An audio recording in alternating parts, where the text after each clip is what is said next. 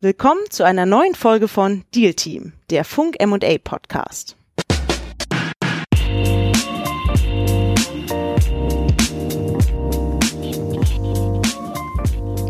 Hallo und herzlich willkommen zur mittlerweile vierten Folge von Deal Team, dem Podcast rund um das Thema M&A und Transaktionsversicherung. Mein Name ist Benedikt Prinzenberg und wie immer sitzt mein Kollege Jan Wekam neben mir. Hi Jan. Ja, hi Benedikt. Ja, ich bin froh, dass du es äh, heute noch mit ja, glockenklarer Stimme hier ins, äh, ins Studio geschafft hast. Du wurdest gestern im Rahmen eines Geburtstags zur ähm, Karaoke-Tätigkeit gezwungen, aber hast es gut überstanden. Äh, ich habe es ich hab's wirklich sehr gut überstanden und es hat auch Spaß gemacht. Äh, pass auf, jetzt kommt eine Überleitung. Äh, kennt jemand noch den Text von Westernhagens mit 18? Da muss ich passen. Unser Gast guckt auch ist bei mir ein bisschen skeptisch. also das ist, äh, glaube ich, die erste oder zweite Textzeile direkt. Äh, es äh, führt uns in die Stadt, in der wir heute zu Besuch sind. Oha. Äh, er singt nämlich von Düsseldorf. Okay, das ist wirklich eine schöne Überleitung. Wir sitzen heute in Düsseldorf bei unserem heutigen Gast. Sie ist Partnerin im Düsseldorfer Büro der Wirtschaftskanzlei Arkes und berät seit vielen Jahren in M&A-Transaktion und ist mittlerweile auch als Dozentin tätig. Wir freuen uns sehr, heute äh, bei dir in Düsseldorf sein zu dürfen und begrüßen herzlich Dr. Mirjam Boche. Hallo, Hallo Mirjam. zusammen.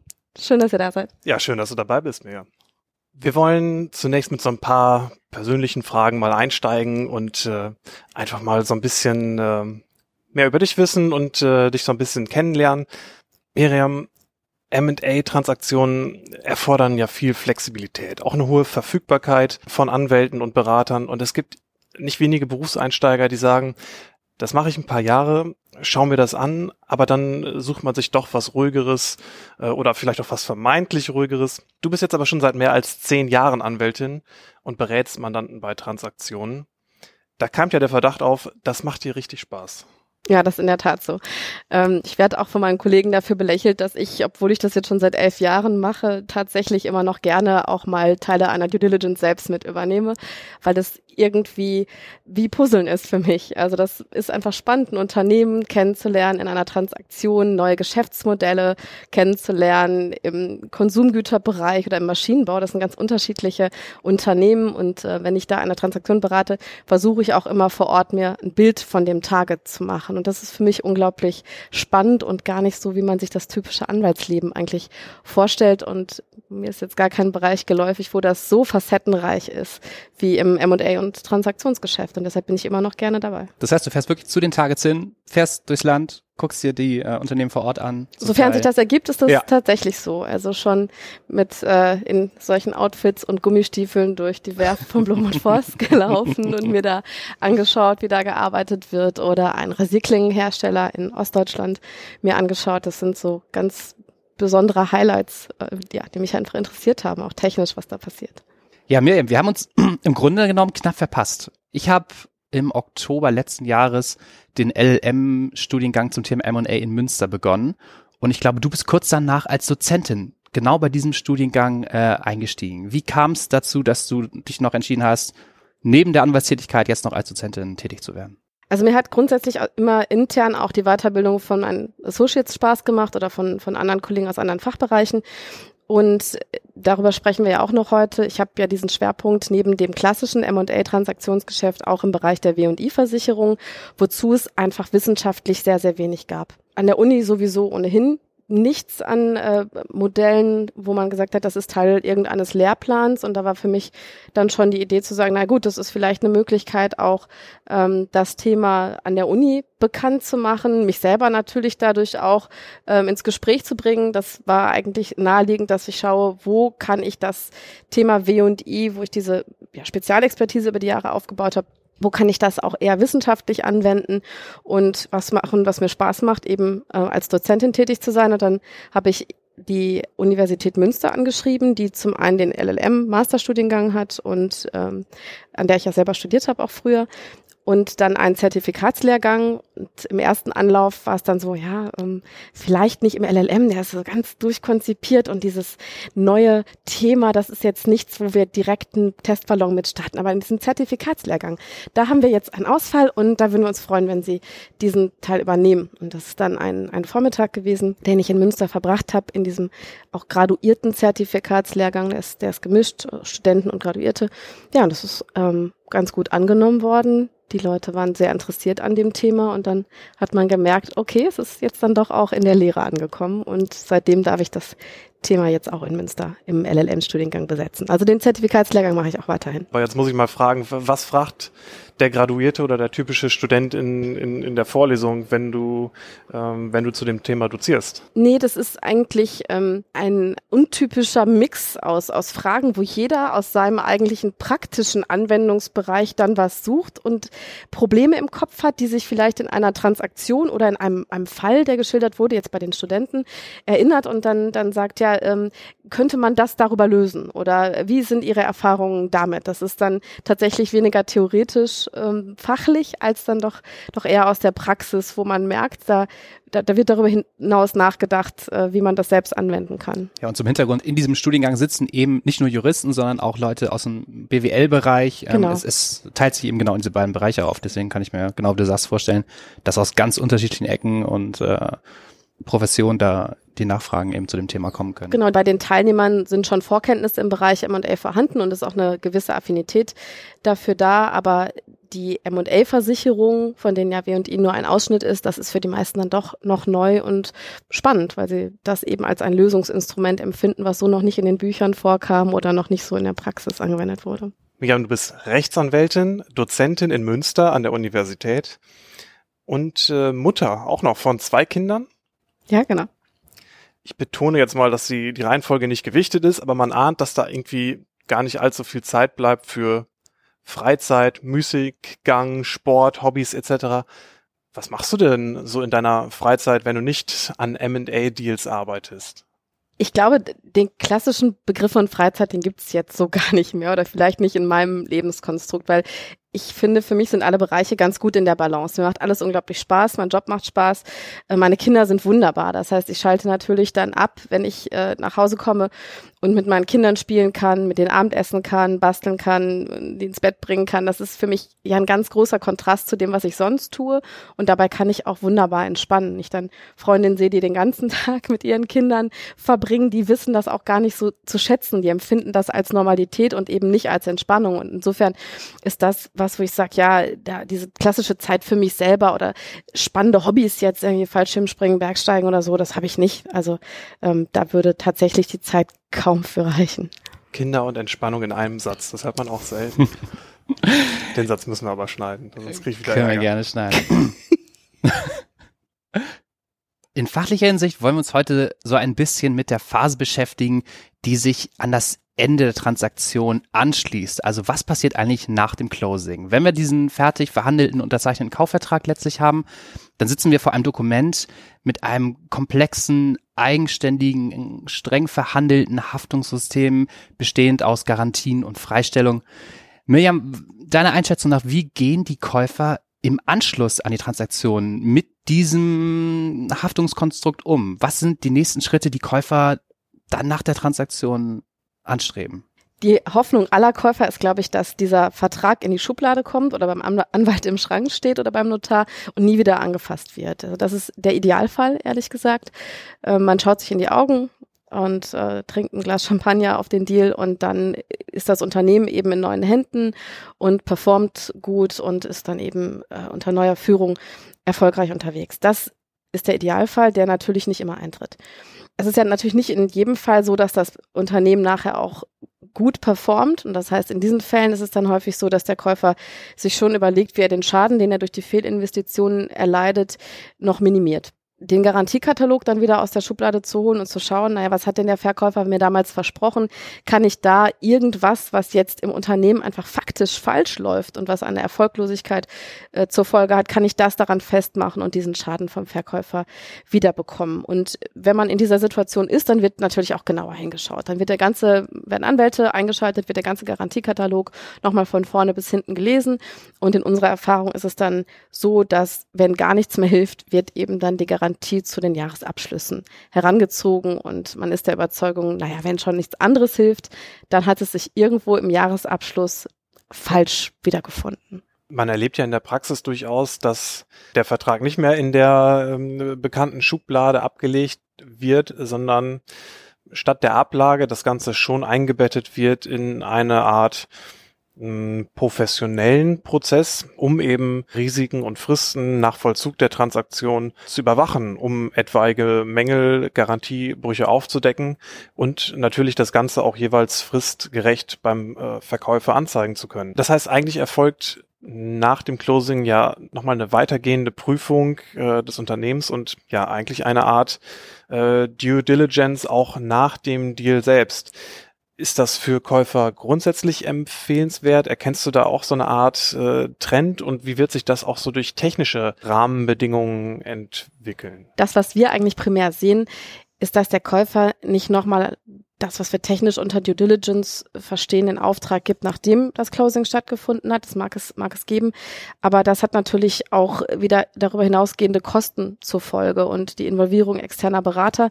Was wir typischerweise sehen, ist das, was man auch als Due Diligence in-house bezeichnen könnte, dass eben neue, professionellere Reporting-Strukturen eingezogen werden, die faktische Missstände im Unternehmen typischerweise aufdecken. Gerade ähm, wenn Private Equity ein, ein ehemals familiengeführtes Unternehmen übernimmt, dann werden natürlich die Strukturen nachgezogen, professionalisiert. Das ist das Geschäftsmodell, einfach das ganze Business zu optimieren. Und in dem Zusammenhang und dann tatsächlich auch gerade im nächsten Zyklus der Jahresabschlussaufstellung werden einfach faktisch, weil das Zahlenwerk nochmal genauer geprüft wird und äh, in den, in den Detaillierungsgrad im operativen Geschäft Geschäft gegangen wird, äh, auch der neuen Geschäftsführung oder der alten Geschäftsführung in neuen Reportingstrukturen, da werden einfach viele Missstände offengelegt. Aber nochmal, selbst wenn die Missstände recht groß sind, solange das Unternehmen weiter eine großartige Wachstumsstory hat und ähm, alle Gremien überzeugt und positiv gestimmt sind, kommt niemand auf die Idee, sich mit Garantieverletzungen auseinanderzusetzen, selbst wenn es vielleicht auf dem Papier eine gäbe und es auch dem einen oder anderen bewusst ist, dass man da noch was holen könnte, gegebenenfalls. Miriam, in der Praxis sehen wir vor allen Dingen Konflikte so im Nachgang der Transaktionen zu Jahresabschlüssen, über Steuerfragen, aber auch ganz häufig wesentliche Verträge des Targets, sei es auf, auf Zulieferer- oder auch Abnehmerseite äh, und auch Compliance-Themen. Deckt sich das so mit deinen Erfahrungen von Schadenfällen und Kannst du uns vielleicht einfach von einem Fall berichten, der dir so besonders in Erinnerung geblieben ist? Das deckt sich definitiv mit unseren Erfahrungen. Es gibt ja auch Studien, die dazu veröffentlicht sind, welche Garantien typischerweise ähm, als verletzt geltend gemacht werden. Und ähm, ja, neben den wesentlichen Verträgen oder auch arbeitsrechtlichen Themen im deutschen Markt zumindest ist das ähm, vor allem die Bilanzgarantie, die Jahresabschlussgarantie, immer schon ja in den letzten Jahren eine, eine Auffangklausel gewesen, die viele Käufer eben herangezogen haben, wenn sich bestimmte Missstände im Unternehmen nicht konkret an einer besonderen Garantie festmachen ließen. Und das sehen wir durchaus zunehmend, gerade auch in versicherten Transaktionen, da haben die Käufer schon die Erwartung, dass da noch mehr als in nicht versicherten Transaktionen eben ähm, die Möglichkeit besteht, auf Grundlage einer Garantieverletzung eben Schäden geltend zu machen. Und in deiner Beratung hast du ja auch regelmäßig Schnittstellen zum Thema W&I-Versicherung. Vielleicht kannst du uns mal kurz erklären, wo und an welcher Stelle du und eure Kanzlei ins Spiel kommt bei der in der Beratung.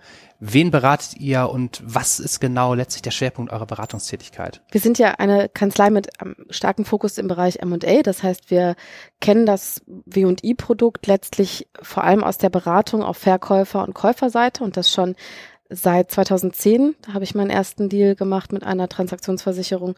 Da beraten wir eben wie gesagt, die Dealparteien ein bisschen auch dabei im Rahmen der Kaufvertragsverhandlungen, wie man das Produkt am besten ähm, integriert, immer in Kooperation mit Maklern in, in diesen Transaktionsgrößen natürlich, aber auch schon, dass man ein bisschen die Erwartungen auch äh, des, des Mandanten dann an der Stelle managt und sagt, ja, das ist jetzt nicht mehr, als ihr ihr in einem unversicherten Deal bekommt, aber es dient halt eben der Absicherung ähm, dessen, was ihr hier vereinbart. Ähm, oder es macht sogar den Deal erst möglich, eben, das wisst ihr ja besser, äh, der Clean Exit-Gedanke, der dann eben auf Verkäuferseite auch dazu führt, dass man sagt, ich gebe hier eigentlich kaum Garantien ab und bitte schau, dass du eine Versicherungslösung äh, bekommst als Käufer. Also das ist die eine Facette und wir haben eben den Schwerpunkt darauf und äh, ähm, vor allem ich mit meinem Team Versicherer im Underwriting Underwriting zu beraten. Das heißt, wir schauen für den Versicherer mit auf die Due Diligence der Käufer und beraten den Versicherer eigentlich dabei, ähm, wie er seine Deckungsposition formuliert. Wir machen übernehmen keine Deckungsentscheidung, aber wir geben eben unsere Meinung ab zu Marktstandards, von Garantieumfang, dazu, wie passt der Scope der Due Diligence, der durchgeführt wurde, zu dem Garantiekatalog und ähm, wie kann man hier eben ähm, eine, eine gute Deckungsposition formulieren. Das ist also unsere Aufgabe als Underwriting Council. Und dann in Fällen, in denen es nach Closing der Transaktion tatsächlich äh, zu einer Claim Notice, also einer Schadenmeldung kommt, beraten wir primär Versicherer bei der ähm, beim Handling dieser Schadenfälle oder eben auch unsere Mandanten, die auf Käuferseite Ansprüche unter W&I Versicherung gegen Versicherer geltend machen. Also jetzt ist meine Frage eigentlich schon äh, schon beantwortet, die ich so ursprünglich fragen wollte. Äh, das wäre nämlich tatsächlich gewesen, an welcher Stelle dein Team und du so ins, ins Spiel kommt. Ich frage mal was, äh, ich frage mal was anderes. Du hast gerade gesagt, ihr schaut euch die durchgeführte Due Diligence regelmäßig eben auch an, nur eben aus einer anderen Perspektive, nämlich aus der Perspektive eines Versicherers, äh, der entscheiden muss, ob er ein gewisses Risiko übernehmen kann oder nicht. Auch die Berater haben ja schon ein bisschen Erfahrung mit W&I-Versicherungen, also typischerweise die Personen, die gerade dort eine Due Diligence für einen Bieter oder einen Kaufinteressenten durchführen. Vielleicht könntest du da so ein oder zwei Tipps mit auf den, auf den Weg geben, um diesen ganzen Prozess zwischen Due Diligence, ähm, zwischen ja, Underwriting Council und Versicherung, um, um da den Prozess einfach äh, noch ein bisschen zu verbessern. Ich glaube, es ist unglaublich wichtig, dass die Käufer, Berater, also nicht nur die Rechtsanwälte, sondern auch diejenigen, äh die die Financial und Tax Due Diligence durchführen, einfach verstehen, wie das Produkt funktioniert. Die einfach verstehen, dass es eine Garantie geben wird oder eine Steuerfreistellung, die der Versicherer nur schwer decken kann, wenn die Risikobereiche nicht zumindest abgeklopft wurden in der Due Diligence. Es ist ein ganz einfaches Beispiel. Ich habe früher in Due Diligence Berichten nie gelesen, der Versicherer hat auf Rückfrage bestätigt, dass alle Versicherungsprämien bezahlt wurden. Das ist eine typische Garantie im Unternehmenskaufvertrag, die sich findet. Die Underwriting Council fragen danach, habt ihr euch das bestätigen lassen? Woraus entnehmt ihr das? Und die großen Anwaltskanzleien, die guten, renommierten M&A Player, die können das in ihren Due Diligence Berichten schon super abbilden. Die schreiben mittlerweile, das ist wirklich, das, das sieht man, wie sich da der Markt ganz, ganz stark entwickelt hat von Beraterseite auf, auf Käuferseite, dass die wissen, was will der Versicherer denn eigentlich lesen, auch ganz klar sagen, wir haben diese Dokumente nicht gesehen, wir haben sie angefragt, wir sehen aber kein Risiko, weil sich das aus den und den Anhaltspunkten ergibt, dass das so und so vorliegt. Insofern sieht man da ein, eine deutliche Entwicklung im Markt dahin, dass die Due Diligence Berichte einfach treffsicherer die Risikoperspektive des Versicherers berücksichtigen bei der Darstellung, nicht bei der Durchführung der Due Diligence. Also man prüft nicht anders, aber man erklärt anders, besser, was man sich angeguckt hat und, und wie. Also, dass die Berater sozusagen schon antizipieren konnten, im Grunde genommen, welche Fragestellung für einen Versicherer am Ende relevant wird, äh, weil der natürlich nochmal eine andere Bewertung oder eben eine eigene Bewertung seines, seines Risikos hat und eben entsprechende regelmäßig wiederkehrende Punkte eben auch abgefragt und gerne überprüft haben möchte. Richtig, genau. Also, wir haben früher häufig High-Level Red Flag Berichte gesehen, die eben nur Issues basiert waren und nur die ganz schwierigen Findings aufgedeckt und beschrieben haben. Das hat natürlich dazu geführt, dass die übrigen Bereiche, die von Garantien abgedeckt wurden, nicht erörtert wurden in diesen Berichten und die Underwriting Council oder Underwriting Teams eben sehr lange Fragekataloge dann im Underwriting-Prozess stellen mussten, um das abzuklopfen. Und dem ist der Markt mittlerweile entgegengetreten und hat das Berichtsformat da zum Teil ein bisschen angepasst, um diesen Prozess da wesentlich effizienter zu gestalten. Jan und ich begleiten eben auf Maklerseite auch die W&I-Schadenfälle unserer Mandanten. Du bist sozusagen auf der, auf der gegenüberstehenden Seite beim Versicherer tätig. Mhm. Vielleicht kannst du so ein bisschen aus deiner Sicht ähm, eine Empfehlung aussprechen. Wie sieht so das perfekte Zusammenspiel im Schadenfall zwischen den Beteiligten aus? Oder welche Stellen können vielleicht noch verbessert werden? Dazu muss man verstehen, was eigentlich beim Versicherer passiert in einem Schadenfall. Und ich habe ja dieses Thema W&I aufgegriffen aus meiner versicherungsrechtlichen Perspektive damals. Ich habe viel DNO Industrieschadenfälle beraten auf, auf eben auf der auf der Claims-Seite und weiß daher, was Versicherer brauchen an, an Dokumentation, an Erklärung, wie intern ähm, agiert wird. Und auf der anderen Seite bin ich M&A-Anwältin und weiß, wie M&A-Anwälte denken und auch schreiben. Und dieses Zwischenspiel, dass man eben auf der einen Seite versteht, was muss ich in einem Schadenfalle dem Versicherer darlegen, was brauche ich auch an Unterlagen äh, und wie halte ich es trotzdem einigermaßen pragmatisch, um meinen Mandanten auch mit an die Hand zu nehmen. Das ist manchmal schwierig und oft ist unsere Hauptaufgabe für den Versicherer eigentlich das zu übersetzen aus der M&A-Welt, die sehr pragmatisch ist. Viele Claims Notices sind sehr kurz, einige Seiten nur. Da geht es dennoch um Schadenfälle im zweistelligen Millionenbereich. Da ist eben viel Moderationsarbeit zu leisten. Die wesentlichen Punkte sind eigentlich, dass sich die Beteiligten untereinander verstehen. Und da sind eben Makler und äh, die Anwälte, die daran beteiligt sind, diejenigen, die auf beiden Seiten eigentlich die Erwartungshaltung ein bisschen managen und auch Informationen kanalisieren können und müssen, damit da nicht die Erwartungshaltungen aufeinander prallen und zu einer Blockade führen, die letztlich eine effiziente Schadenbearbeitung verhindern der Bearbeiter bei der Versicherung, der hat eben den Anspruch, dass jemand ihm eine Schadenmeldung zuschickt, die unterfüttert ist mit den notwendigen Dokumenten, die Stellung nimmt zu haftungsrechtlichen Themen, aber auch vielleicht schon deckungsrechtliche Rückfragen vorwegnimmt. Das heißt, dieses Bewusstsein muss derjenige, der die Schadenmeldung verfasst, haben bei der Erstellung der Schadenmeldung, damit der Prozess in der Versicherung effizient angestoßen wird. Umgekehrt auf Ebene des Kunden, also des Käufers, muss ein Verständnis dafür geschaffen werden, dass eben nicht vier Seiten Schadenmeldungen ausreichen, um zweistellige Millionenbeträge entweder aus London oder aus dem deutschen Markt heraus zu bekommen als Versicherungsleistung und das tatsächlich auch mal eine Zeit in Anspruch nehmen kann.